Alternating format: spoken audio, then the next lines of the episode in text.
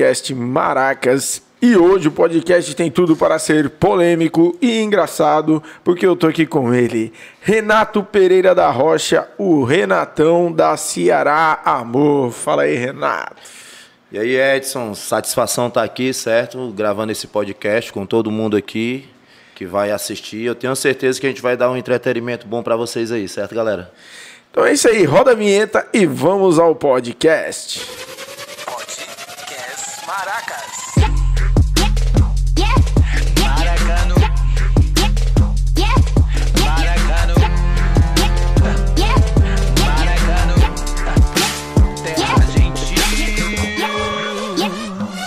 Renatão, antes eu vou vender aqui o jabá aqui e falar dos apoiadores que são parceiros da EDS, que já somam ao podcast Maracas, que é a Rede Amigos, o Supermercado Zezé, Supermercado Santa Ana, Idália Supermercado, a Hunter Burger, uma nova hamburgueria aí ó, ali no Acaracuzinho, hambúrguer artesanal top demais, a Renete CE, que é telecom, né? Tá servindo também internet no industrial, Caracuzinho, Novo Oriente.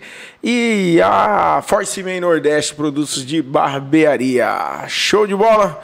Vamos aqui então, né, saber um pouco mais aí desse amor louco que esse cara tem pelo Ceará, pelo futebol em si, né, mano? Posso falar assim, você ama o futebol ou seu amor pelo Ceará é além? Eu sou um apaixonado pelo futebol.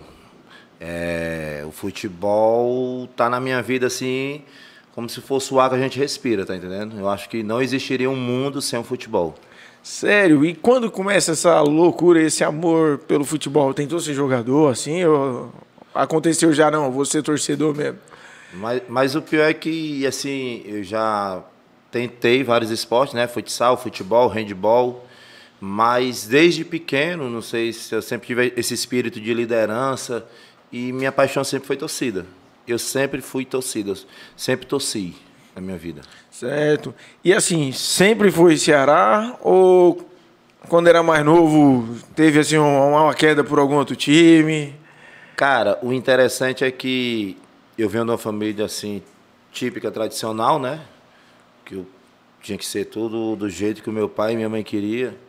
E toda a minha família é torcedora do, do, do rival, do Lion, né? E Não pode falar o nome não? Não, capital do Ceará. é daí pra cima. E assim, cara, foi interessante porque ele- todos eles torciam, né? E tinha um tio meu que torcia pro Ceará, faleceu agora esse ano de Covid, que Deus o tenha, infelizmente, né? Levando várias vidas. E, cara, ele torcia Ceará, eu morava vizinho à casa dele e via. Eu pequeno, via ele indo pro estádio e voltando, com a camisa no ombro, às vezes quando o time perdia, ele levava um rádio bem grandão. E aquilo ali chamava a minha atenção, tá entendendo? Eu tinha na minha cabeça que quando eu crescesse, que eu tivesse a idade dele, que toda criança pensa isso, não, quando eu for maior, quando eu for maior. Então eu tinha esse pensamento, que quando eu crescesse, que eu fosse maior, eu seria igual meu tio, que ia ser torcedor do Ceará. Quer dizer, você tava num lar ali de pessoas assim, por pra capital do Ceará, É, vou te respeitar aí, ó, tá vendo? Pular. Mas eles não eram tão ativos, não iam pra campo, não, não tinha esse movimento, você não, ia Não, pro seu pai pra não, campo, curtir. O meu pai me levou uma vez para o estádio quando eu tinha 11 anos. Meu pai detesta futebol. Meu pai detesta futebol. Aí quando a gente, eu tinha 11 anos, meu irmão 12, ele levou a gente pro Castelão. Como meu irmão torcia, gostava do Fortaleza, né? Tive que falar o nome agora aqui para ficar interessante quando for fazer. aí a- Editar, né? É. E eu, torcedor do Ceará, o meu pai ficou o primeiro tempo na torcida do Ceará e o segundo tempo na torcida do Fortaleza. Naquele Legal. dia ali, mais ainda, eu quis torcer Ceará. Por quê? Porque eu não tive a oportunidade de comemorar o gol. Porque na hora que o Ceará fez o gol, a gente estava na torcida do Fortaleza. Ixi, mano. Tá entendendo? Então, eu fiquei com aquele. Aquela, Grito na aquela, garganta, é, né? aquela sensação assim dentro de mim. Aí, quando eu tinha 17 anos já, eu consegui um emprego. Era meu primeiro dia de emprego, eu estava fazendo um teste. Aí o cara me deu uma hora de almoço. Vou até falar o nome aqui que não existe mais a loja. Shopping dos Importados. Aí quando foi na hora do almoço eu saí. Aí um colega meu, João Paulo, que é inclusive padrinho da minha filha, disse assim, vamos pro jogo? E eu acabei indo pro Castelão. Meu pai e minha mãe jurando que eu estava no trabalho. Na volta, o ônibus que ia trazer a gente quebrou. Eu acabei chegando em casa quase meia-noite, mas nesse clássico o Ceará ganhou de 1 a 0. E pronto, ali eu pude viver o meu primeiro dia de torcedor. E o emprego? Perdi. o, cara, o cara não quis mais me ver nem pintado de ouro lá, porque eu não dei satisfação nenhuma. E é, mas. Caracas, mano. E, o- e o interessante é que desse jogo, como eu tava de calça, todo arrumado, calça social, sapato social, cheguei lá na casa do meu colega e ele me emprestou as roupas que tinha lá, tá entendendo? E eu tive que ir com um sapato vermelho, um calção azul e uma blusa branca. Por aí você tira. Só pra ver o Eu Ceará. acho que foi a primeira vez na minha vida que eu vesti roupa com essa tonalidade, combinando. Vermelho, azul e branco. E foi para ir pro primeiro jogo que eu o pude primeiro ir jogo. do Ceará. Caraca. E você é maracanauense? Como é que é a sua relação aí com o município? Eu nasci em Fortaleza, em 83, né? Tenho aí 38 anos já na estrada. E a gente se mudou para Maracanã em 94. E meu primeiro voto foi em Maracanaú. Terminei minha escolaridade do ensino médio em Maracanaú.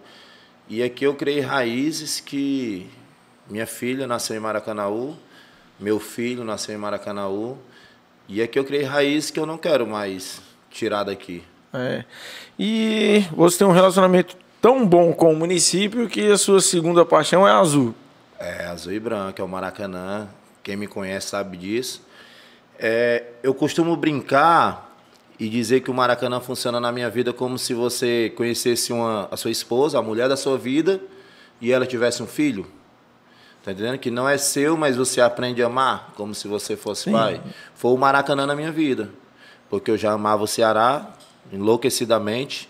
E quando eu vi ser criado um time do meu município, eu botei na minha cabeça, eu vou torcer esse time. Esse time vai ser minha segunda paixão. Vou Legal. amar como se fosse um, um filho Filho adotado. Pronto. E desde o primeiro jogo do Maracanã, que foi lá em 2005, que a gente leva ônibus com torcedores, independente de onde seja, porque a gente ainda não tem casa, né, para jogar. E quando pode ter torcida, a gente mete as caras e arranja ônibus, pode ser o interior que for. Já foi para todo o interior do Ceará atrás do Maracanã. É, mas, mas aí, sua maior experiência aí na torcida foi com a torcida do Ceará ou com a torcida do Maracanã? Aquilo que marcou sua vida? Cara, é interessante, assim, minha história com as duas torcidas. Porque a gente aí, na Ceará Amor, eu consegui o auge como torcedor. Que é você ser puxador da Ceará Amor. Em 2009 eu consegui esse feito, quando o grandioso Giovanni aí decidiu se aposentar. Ele me deixou no lugar dele, puxando a torcida. Para quem não sabe, o puxador é aquele cara que fica com a camisa diferente, puxando as canções. Aquela música que você vê chegando no estádio, ou você que assiste em casa, que escuta a torcida cantando, é o puxador que começa. Fazer aquela festa bacana. Aí na ocasião ficou eu e o finado Luiz André. Nós dois éramos, aí o Marinho chegou. Aí 2010 aconteceu de eu fazer a minha primeira promessa com o Ceará. E eu tive que abandonar, tive que largar. E é, na promessa tava abandonar? Como é que foi isso aí? É porque em 2009 a gente estava jogando pelo acesso, né? E, e eu tinha feito a promessa que se o Ceará subisse, eu ia passar um ano sem ir para jogo. Mas aí essa promessa não, não rola, velho. Ah. Como você faz uma promessa que vai te afastar do Mas, negócio? mas o velho? pior, cara, é que eu fui tão abestado que assim. Só pra gente- negociar com o Santos. A gente, a gente estava em Campinas, debaixo de uma chuva grande, e o Ceará estava empatando de 1 a 1. Se no outro jogo lá o Ceará não conseguisse ganhar esse jogo aqui, no outro jogo a Portuguesa vencesse por 2 a 0, quem subia era a Portuguesa. mano. E eu me ajoelhei lá no campo debaixo de chuva e disse que se o Ceará subisse eu passava. Como assim? Como a promessa tem que ser um sacrifício, e para mim naquela época que ia para todo jogo que tinha, isso ia ser um mau sacrifício. Não é à toa que em 2010, que foi o ano da Copa do Mundo, quando terminou o período antes Copa, né? Pré-Copa, né? Pré-Copa. O Ceará era o líder. É como se fosse o Santo que eu fiz a promessa, dizendo assim: vem, menino, vem um jogo. Pra tu ver se eu não derrubo o teu time, entendeu? Então, tipo assim, eu tive que. Teve jogos de eu ir e ficar em frente ao Castelão e não entrar. Caraca, mas isso aí, fé ou superstição, velho? O que, que, que você acha que anda mais forte aí com, com você? Cara, eu costumo dizer que pra quem é torcedor, a fé anda do lado da superstição. Vou te dar um exemplo. Se você vai lá no meu Instagram e ver minhas fotos, a roupa que eu tô no primeiro jogo do ano, se o Ceará ganha, se o Ceará joga bem, é a que tu vai me ver no final do ano. Eu vou pra todo jogo com a mesma roupa. Do mesmo jeito aconteceu com o Maracanã. Teve dia de eu estar com um calção, com uma meia e com uma camisa. E mudar o patrocínio e eu ter que vestir esse calção, essa meia e essa camisa por debaixo da nova que eu tinha que usar, tá entendendo? Ih, é, Mas eu vestia por baixo. Tá entendendo? Eu não tirava. Então, e a fé é surpreendente a fé que a gente tem que ter, né, cara? Porque eu costumo dizer que a fé move montanhas. Então, a pessoa sem fé, ela Legal. E nesse relacionamento aí com o Maracanã, quais as atividades que você já exerceu assim junto ao Maracanã? Cara, o Maracanã foi interessante na minha vida porque não caí de paraquedas lá e foram 16 anos. É muito difícil você ver alguém saindo da arquibancada e indo para dentro do vestiário, tá entendendo? E eu tive essa oportunidade. Hoje eu tenho uma visão totalmente diferenciada do futebol. E Antigamente, quando eu via o cara chutando uma bola lá no segundo pau, procurando alguém para entrar no gol com bola e tudo, né? Eu da arquibancada eu era só torcedor, aí vinha aquele palavrão, né? Esse cara é burro, ele é cego, ele é doido, tá vendo o gol desse tamanho, o cara chuta. Só que hoje eu sei que ele chuta ali naquele canto ali na intenção de alguém chegar para finalizar a gol. E eu aprendi a respeitar todos os funcionários do clube. Porque hoje, eu vivendo como eu vivi, né, tive essa experiência magnífica que foi dentro do futebol, eu percebi que todos são importantes. Do cara que, que tá ali abrindo o portão para tu entrar, para a pessoa que faz a comida, para a pessoa que lava a roupa, a pessoa que enche a garrafa d'água. Para aquele cara ali tá fazendo aquele gol ontem, teve uma final de, de Eurocopa. De Eurocopa.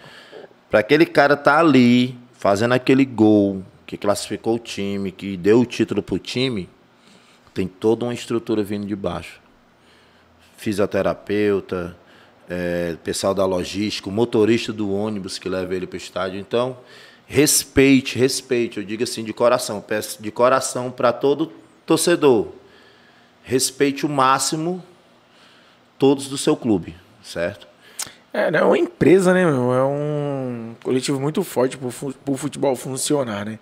Agora que a gente tá também acompanhando mais, tá vivenciando aí junto com o Maracanã, eu consegui ver. A primeira vez que eu tive experiência, porque eu também nunca fui muito jogar bola, não. Assim, joguei em Campinas lá, em Navásia lá, quando um amigo me chamava, vamos ali jogar uma bola.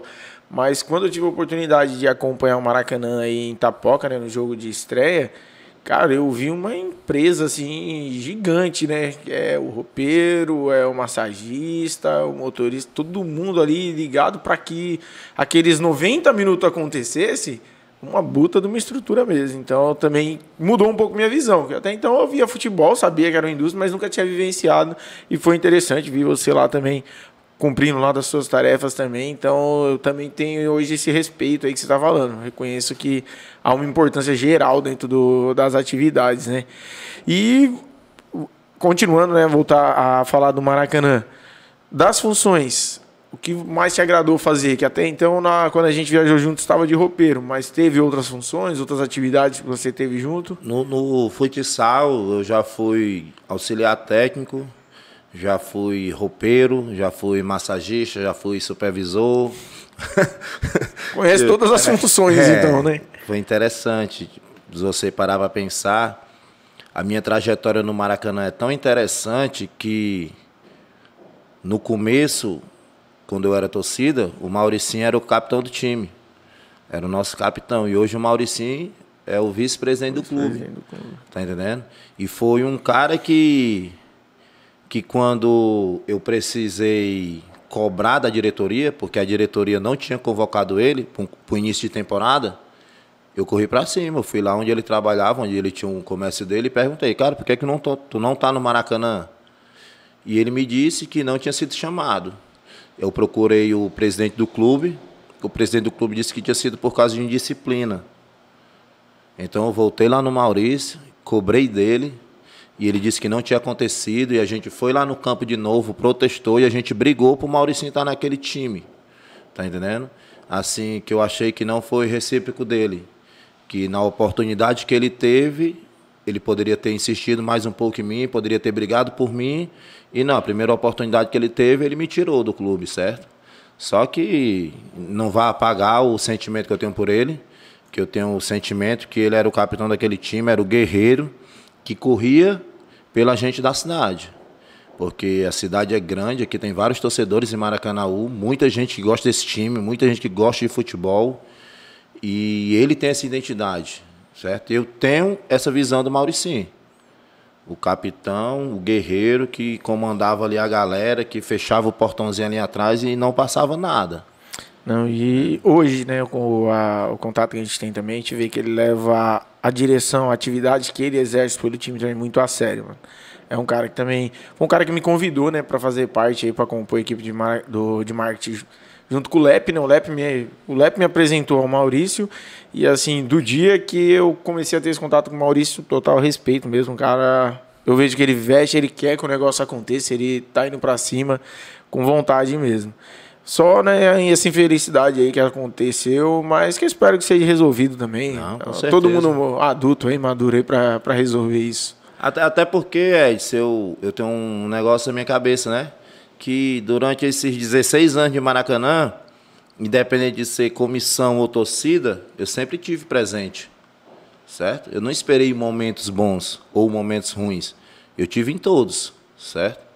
Então eu criei essa identidade com a torcida, graças a Deus. Hoje eu passo no calçadão do Gereissante lá, periferia, onde todo mundo pergunta: e aí, quando é que o Maracanã joga? Ei, onde é que eu compro a camisa? Ei, quanto é que tá a camisa? Ei, tá bem, né? Ei, tá em que posição da tabela? Ei, vamos subir esse ano. Tá entendendo? É Graças a. Deus a gente criou essa identidade. Tá entendendo? De várias pessoas hoje procurarem a gente para saber das coisas do Maracanã, para saber como tá, o que faz, o que não faz, tá entendendo? E eu sou muito grato. Sou muito grato a cada um, como eu acabei de dizer para você. Todo mundo que estava em 2005, certo? Quando começou. E todo mundo que está hoje são super importantes. Criei um vínculo muito bom de amizade com os atuais atletas, certo? E tenho esse carinho mesmo imenso, imenso, imenso. Ao que você atribui a baixa do Maracanã? O período que o Maracanã esteve na A, Copa B, passei até quase isso, deixar de, de ter o time para voltar agora e conseguir esse acesso, tá bem agora de novo. Esse- essa baixa você liga ao quê? Cara, eu tenho dois pontos de vista. Primeiro eu vou falar como torcida. Vou falar como torcedor. Como torcedor, eu acho que faltou vontade. Porque eu acho que todo mundo, todo mundo, você pega qualquer ser humano, qualquer ser humano, quando você acorda, ele tem vontade de vencer, ele tem vontade de ser feliz. Então, se você está envolvido num negócio desse e não tem vontade, você está no canto errado. Certo? Porque como você pôde conviver um dia lá com nós, dois dias, que foi essa viagem para Itapipoca, você viu que todo mundo é focado e todo mundo tá com vontade. Se o cara tiver ali sem vontade, é melhor ele nem estar.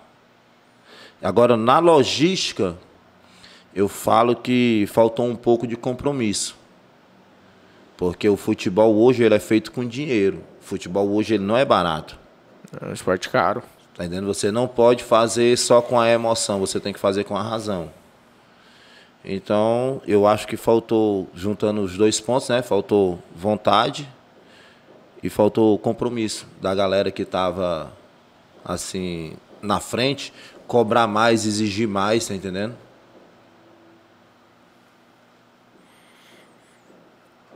Não, pode continuar, eu só tô soltando aqui os patrocínios aqui que não tá girando.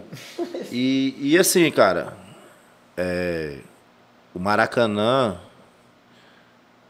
eu costumo até brincar que é o único time que não joga em casa. Eu acho que é o único time do mundo que não joga em casa. Se você, É, e- se você olhar assim a tabela, a gente tem 10 jogos, é 10 jogos fora de casa. É, que até o mando de jogo esse ano tá lá na Calcaia, né? Tá entendendo? Na terceira divisão, era no Maranguape. Eu já fui para jogos do Maracanã, em Horizonte, que o mando de campo era nosso. Tá entendendo? Já fui para vários jogos longe de casa que o mando de campo era nosso. Mas agora aí com a visita que teve aí do, da federação, movimentação aí do prefeito, será que vai acontecer? Vai, vamos desenrolar esse estádio? Cara, a expectativa de todo maracanauense é esse, né? Do amante do esporte, do amante de futebol que nem eu. Eu costumava até brincar com os meninos que seria difícil para mim, como funcionário do Maracanã, ver uma inauguração daquela e não estar tá na arquibancada. Porque eu ia ter que estar tá nos bastidores, né? Eu ia ter que estar tá no vestiário com o time, com isso, com aquilo. Mas assim, ninguém sabe, amanhã pertence a Deus, né? Ano que vem pode ser novos gestores, como não, daqui a quatro anos, ninguém sabe. Mas. Mas um- pelo que você conhece da atual administração, que do Roberto Pessoa, você acha que Eu vou, eu vou, pode, pode sair esse estádio aí? Você Eu- acha que tem vontade, pelo menos, envolvida aí para que saia? eu vou chutar aqui agora e pode até virar meme, certo? Pelo que eu vou dizer aqui agora. Eu creio que esse estádio aí é inaugurado ano que vem com o jogo de Copa do Brasil.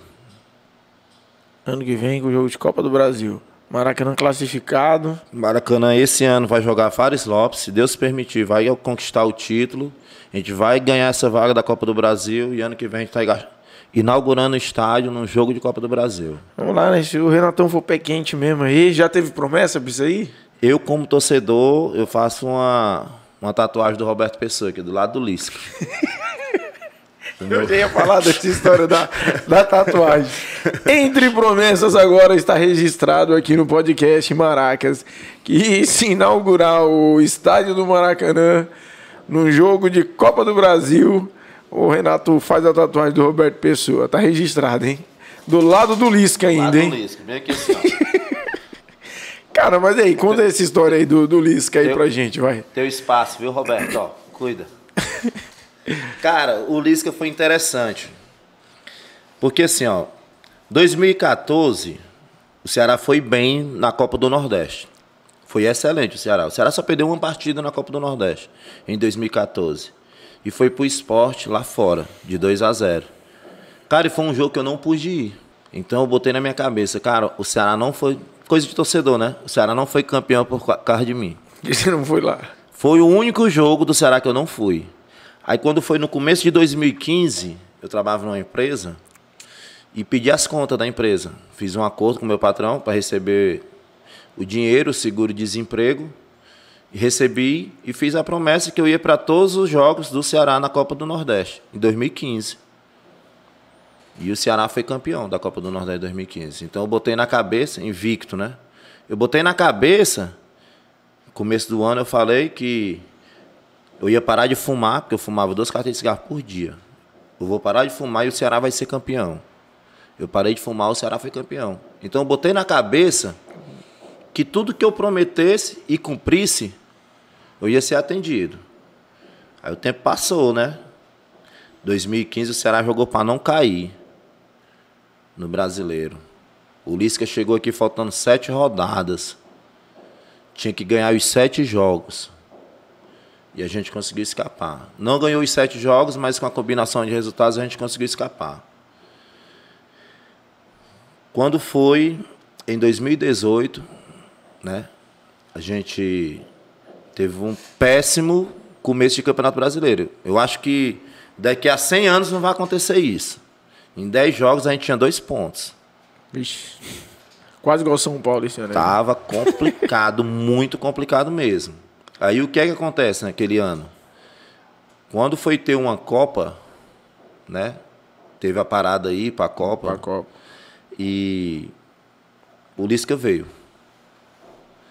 E eu brincando com o meu patrão, o André Esquinazzi, estiver assistindo aí agora, viu? Tô mandando esse alô. Torcedor do Lion, ele. Fanático. Aí a gente subindo no elevador, ele olhou pra mim e disse assim: Tão bem agora, né? Trouxeram o Lisca.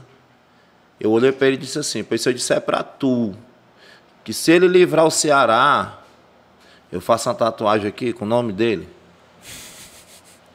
Mas você toma essas decisões pensada ou não? No impulso mesmo? No Foi no impulso, impulso. Foi no Então impulso. falou- E, cara, quando o Lisca chegou, a gente estava quatro pontos atrás do 19 colocado.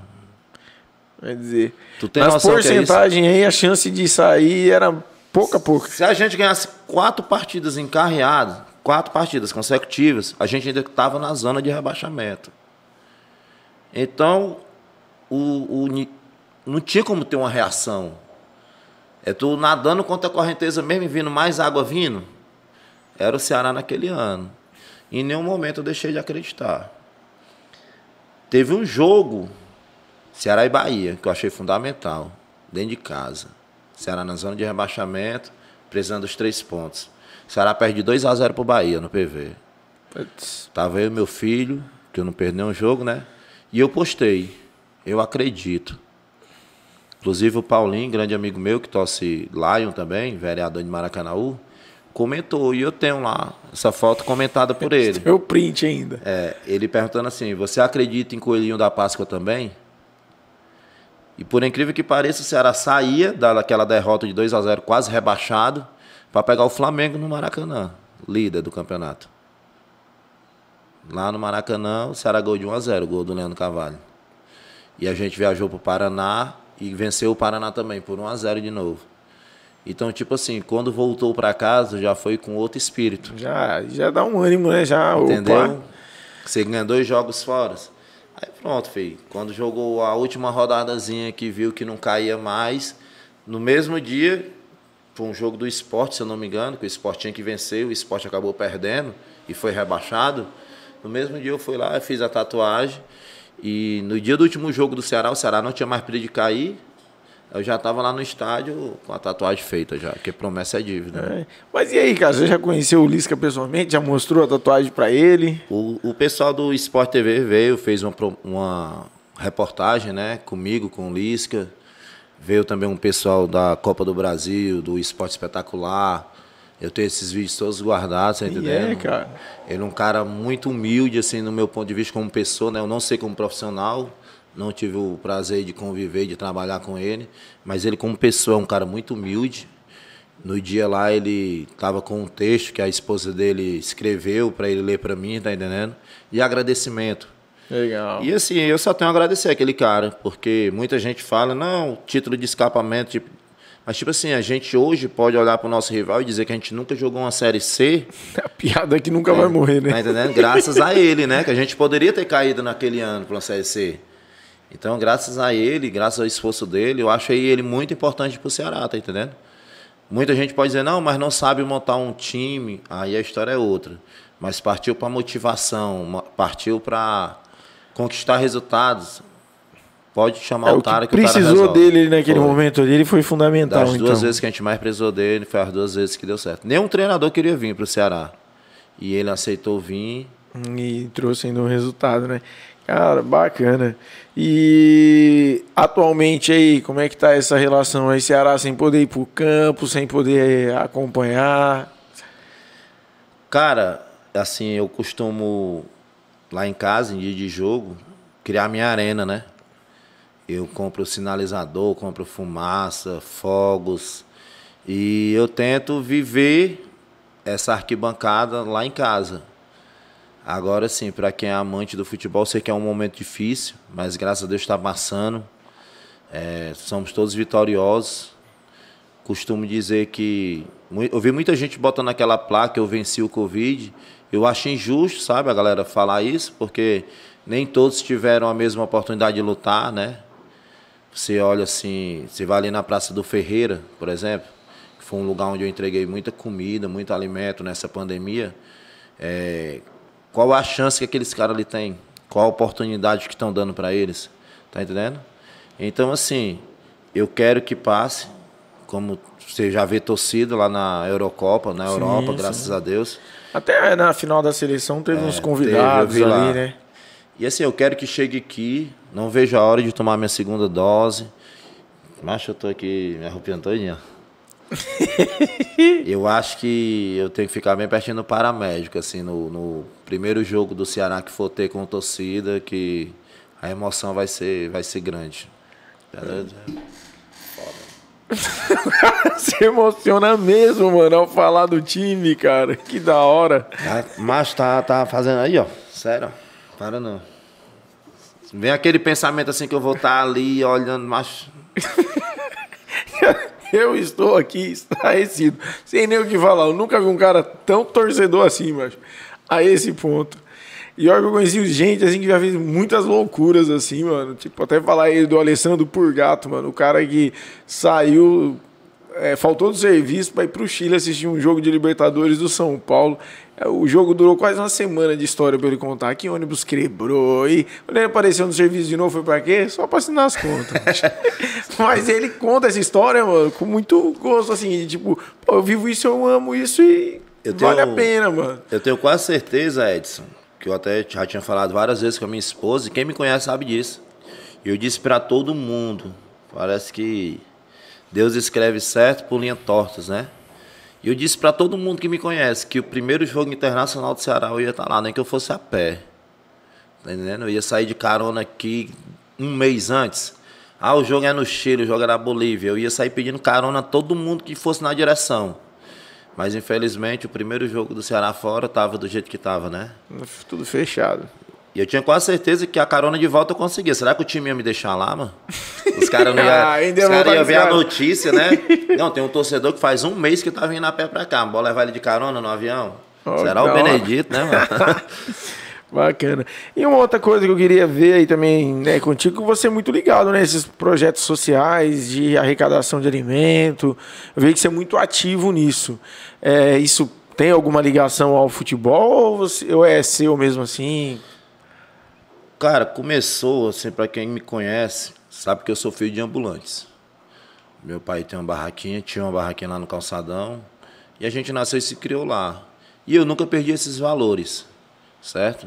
De vir de baixo. Não é porque a gente passou uma fase boa da nossa vida que a gente vai esquecer de onde a gente veio.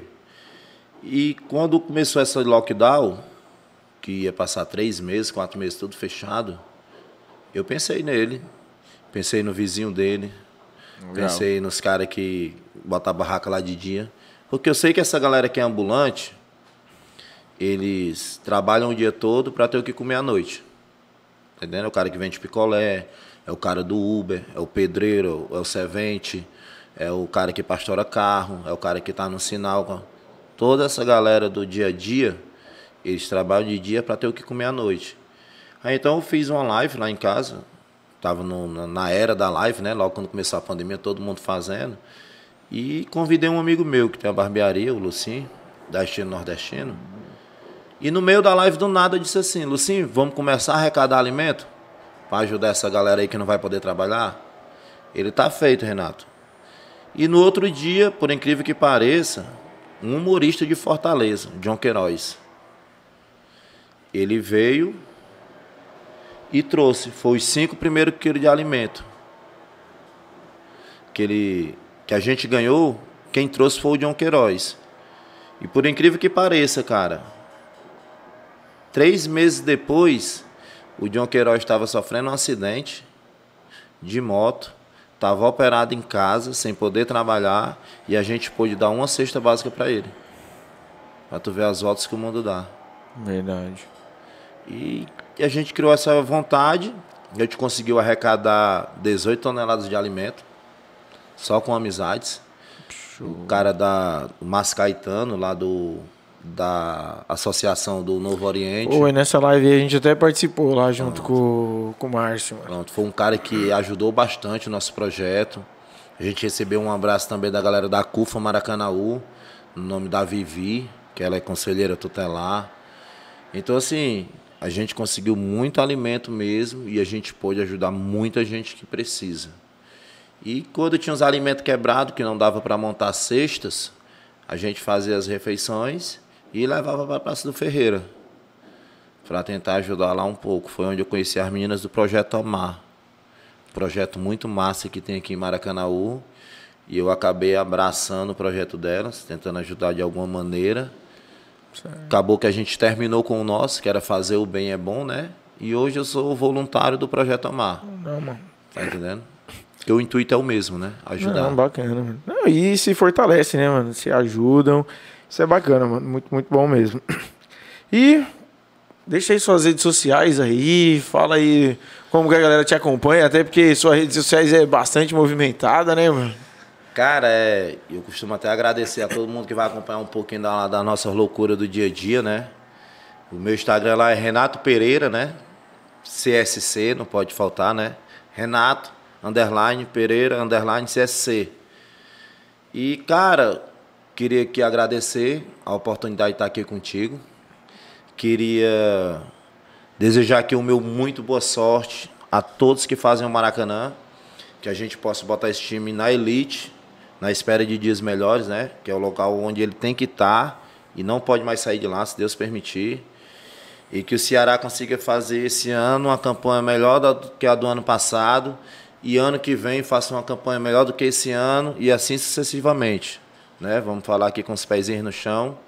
O meu o meu sonho é que o Ceará passe uns 10, 15 anos na Série A. Ah, Renato, vai jogar só para cair? Vai... Eu quero que esteja na Série A. Quer a Libertadores agora? Não quero, sou sincero em dizer, porque eu sei que a gente não vai ter planejamento para isso, sem torcida. Tá entendendo? Mais para frente, a gente pode pensar nisso. Hoje, se a gente vai para uma Libertadores, eu creio, meu ponto de vista como torcedor, que vão querer montar um time de estrelas que não vai ter dinheiro para pagar e ano que vem a gente é um Cruzeiro, um Botafogo, É, um Remo, um Paysandu da vida, tá entendendo? O risco até de quebrar, né? Ao invés de. Entendeu? Então é com os pés no chão sempre. Tenho fé em Deus que esse ano o Maracanã vai ser campeão da segunda. Maracanã, Ceará, tudo nosso, que não for nós toma. Cuida. É, e a Império Azul? Império Azul, Quem quiser, se, quem quiser se, se achegar a Império Azul, A gente, a gente tá com. A gente tem um grupo de WhatsApp, né? Tem o, o Instagram da Império Azul. Não é eu que administro, é um integrante, que eu sou o presidente da, da torcida, mas aí tem o cara que cuida do marketing, tem um cara que é do patrimônio, tem um cara que é da bateria, e assim sucessivamente. Se você quiser adquirir aí produtos, né? Da Império Azul, entra aí, chama aí no direct, que a gente vai tentar agilizar o mais rápido possível. Falou. Se precisar de produtos do Maracanã, é EDS Comunicações. Viu? Mandei o número do Edson aí pra um bocado de parceiro meu. Não sei se a galera perturbou ele. Valeu, Renatão. Obrigadão mesmo aí pela presença. Show de bola, mano. Muito bom. satisfação, satisfação imensa, viu, cara, em estar aqui. Várias celebridades de Maracanã hoje já sentaram aqui nessa cadeira, né, cara? E é, e é pra isso que o podcast existe, mano. Pra galera ficar conhecendo. Eu espero que através do podcast aí a galera que curte Ceará e curte Maracanã já comece a acompanhar o Renatão aí, saber ficar por dentro de tudo que tá rolando. Tamo junto. Cuida. Falou. Valeu, pai. Já era, mano.